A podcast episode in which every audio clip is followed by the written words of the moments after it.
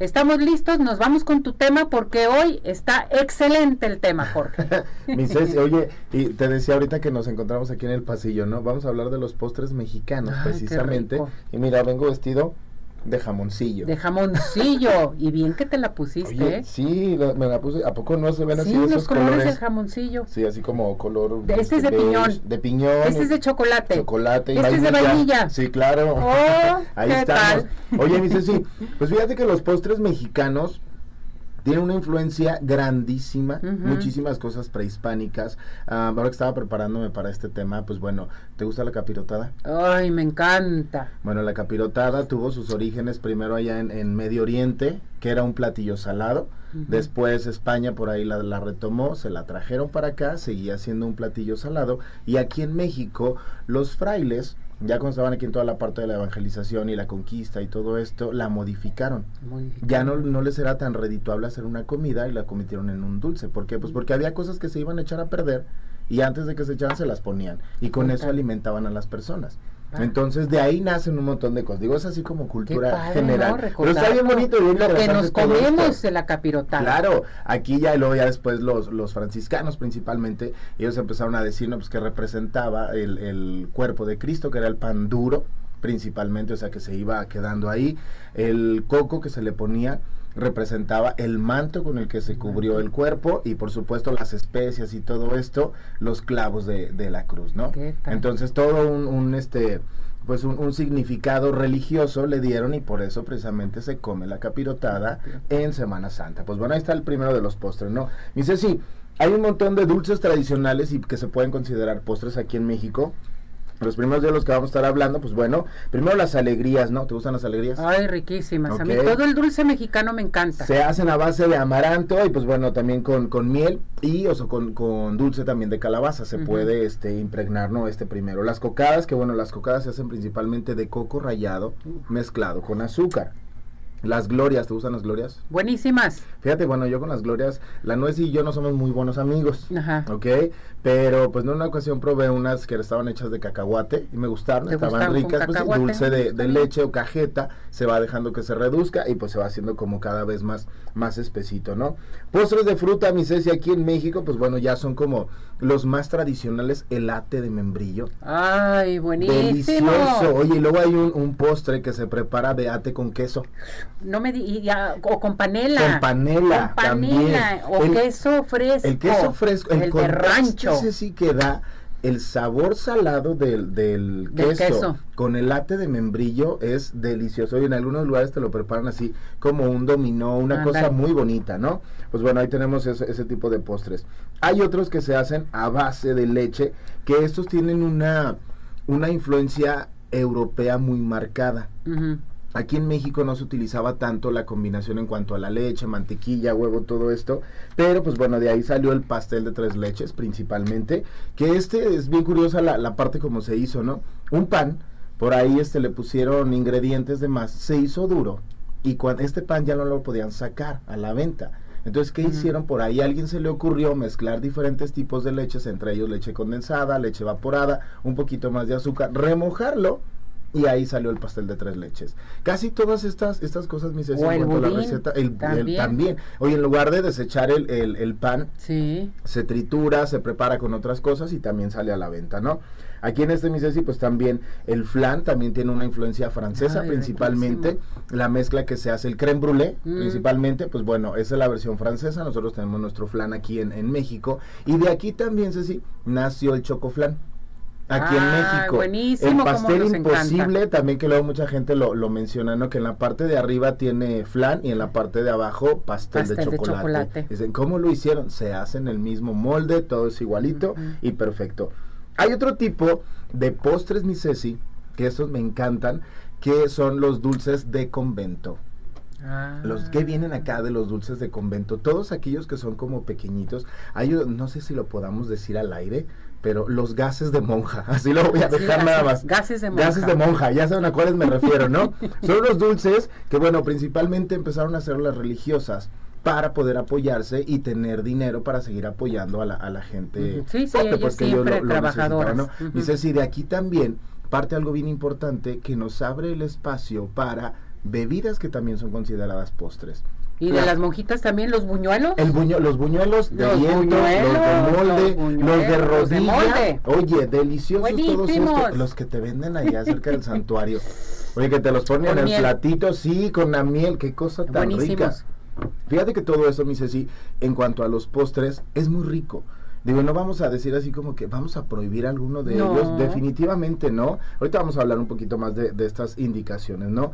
Pero quiero compartirles algo bien interesante también. ¿Cuál? En cuanto a las bebidas, mi Ceci, las que bebidas, se consideran bebidas. postres, la primera de ellas, el rompope. ¡Rompope! ¿ok? Y también, bueno, elaborado se considera dentro de los dulces de convento, ahí están, entonces, esto es muy bueno porque definitivamente, pues abrió muchísimo camino, pues, para todo, ¿no? Y luego por ahí dicen que las monjas tenían que estar revolviendo, ¿Y revolviendo, ¿Sabes pero aquí en Guadalajara quién empezó? Bueno, que yo sepa quién empezó vendiendo los, los el rompope. no. El 100% rompope, ahí con las monjitas de Chapalita, del ¿A hospital poco? Chapalita, claro, y hacían los mm. buñuelos y los tamales. Tam- oye, los tamales Mm, deliciosos. buenísimos. Sí, sí, sí. Fíjate que el tamal también entraría en un postre, el tamal dulce.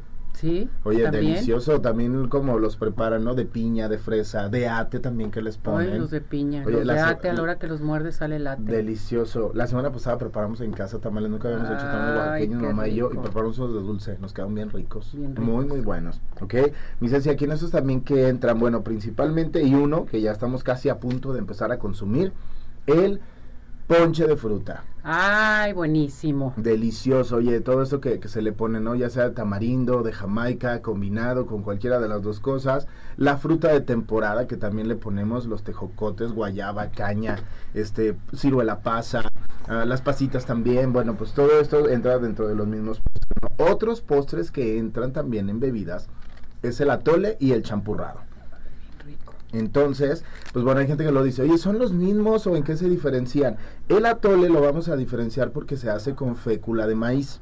¿ok? O con harina de maíz, es diferente. Y la- el champurrado se prepara con la masa del maíz. Ya cuando se hizo el nistamal, se disuelve, entonces se hace como, como más espesito y el tradicional como va es solamente con azúcar o piloncillo, canela, un poquito de chocolate para que le dé sabor y estarlo revolviendo. sabroso. Hay gente que le encanta el champurrado y los atoles. A mí me o sea, encanta el el atole de, de ciruela Mm. o de piña también, o sea, de frutas que De se le van poniendo, muy muy ricos que también son en este punto, ¿no? Perdón, ot- otros que entran en los licuados, mi Ceci, de, perdón, en los postres, los licuados. Lo licuado. Entonces digo, bueno, ahí en el mercado de Santa Tere, por ahí hay unos ahí muy famosillos que fueron los primeros que iniciaron, pero pues bueno, se van repartiendo en todos lados. Y otra bebida, mi Ceci, con esta vamos a cerrar, que también se considera un postre, rico. el café de olla. Ah, ese es bien tradicional. Pero el que se prepara, mi Ceci, desde con la canela que la pones a hervir, este, su piloncillo que va ahí Oh. adentro, el café como tal, y hay mucha gente que le pone una cascarita de naranja Sí. o una, este, bueno, anís estrella también. Este tipo de, de aditamentos que se le pone o cosas extra que le ponemos al, al café nos entra y lo lleva a una categoría distinta, que ya sería como un postre, ¿no? Perfecto. Entonces, ahí tenemos estos primeros. La parte nutricional, mi Ceci. A ver, dime. ¿O qué vamos a hacer con, con esto? No, pues luego hay mucha gente, venía yo pensando, y voy a hablar de los postres, pero pues desde la parte nutricia, y ojo, tú me conoces hace ya muchos años que tengo acá viniendo contigo.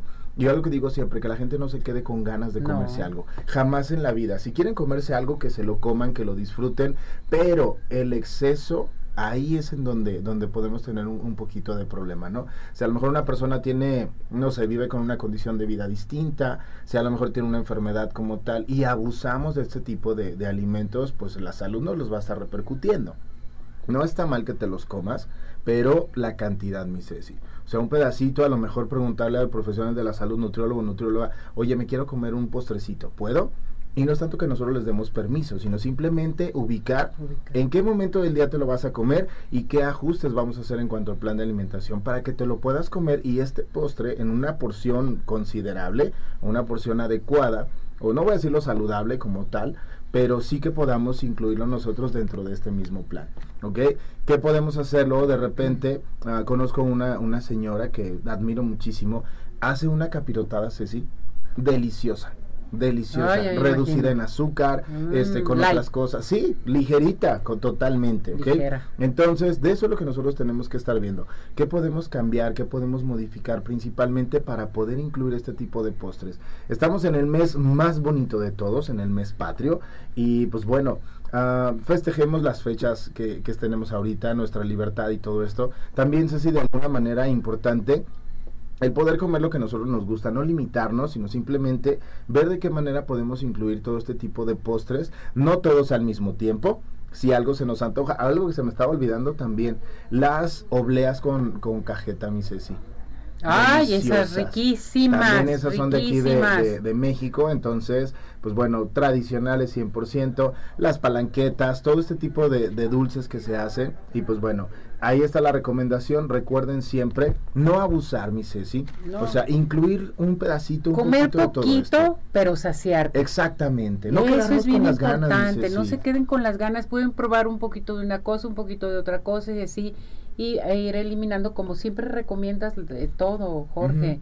Aquí tú que manejas mucho sobre la diabetes, la nutrición, en fin, eso es bien importante, no quedarte con las Exacto, ganas. mi Ceci. Pues bueno, realmente es incluirlo todo desde una manera consciente. También este no no evitar las cosas y de que ay, este me voy a martirizar por esto. No, simplemente incluirlo de una manera saludable y no quedarnos con las ganas como siempre lo hemos dicho.